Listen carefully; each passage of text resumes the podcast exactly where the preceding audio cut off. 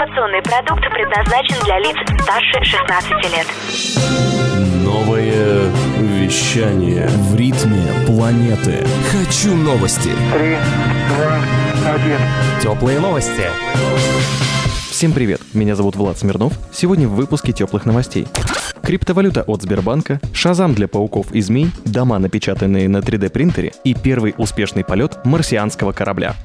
Сбербанк готовится к выпуску собственного стейблкоина – криптовалюты с фиксированной рублевой стоимостью. Она может стать удобным средством межбанковских расчетов. Согласно закону о цифровых финансовых активах, принятом в конце июля 2020 года, они могут быть предметом залога, сделок купли-продажи, но не признаются платежным средством. Так как новый закон описывает только общие требования к выпуску и обращению криптовалют, компаниям нужно дождаться дополнительных нормативных актов для практического запуска цифровых монет.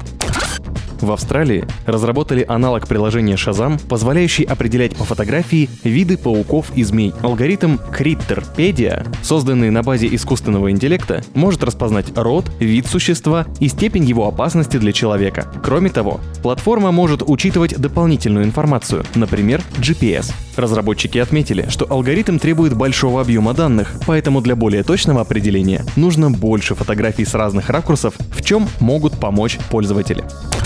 Компания Mighty Buildings привлекла 30 миллионов долларов инвестиций для производства домов на 3D принтерах. Благодаря современной технологии процесс строительства станет более автоматизированным, и дома будут возводиться в два раза быстрее. Таким образом, студию площадью 32 квадратных метра можно будет построить меньше, чем за сутки. Кроме того, рабочей силы понадобится на 95% меньше, количество отходов сократится в 10 раз, и стоимость таких построек станет ниже примерно на 45%. В настоящее время Клиентам Mighty Buildings в Калифорнии доставили уже два жилых модуля состоялся первый успешный полет прототипа сверхтяжелой ракеты Starship SN-5. Тестовый запуск компании SpaceX прошел в штате Техас. Прототип второй ступени ракеты поднялся на 150 метров, сместился в сторону, а затем, все еще находясь в вертикальном положении, приземлился на выдвигающиеся подпорки. Сверхтяжелая ракета Starship SN-5 разрабатывается и как замена ракеты-носителя Falcon, и как специальный корабль для колонизации Марса. По словам представителей SpaceX, ракета также может стать пассажиром пассажирским транспортом между земными континентами.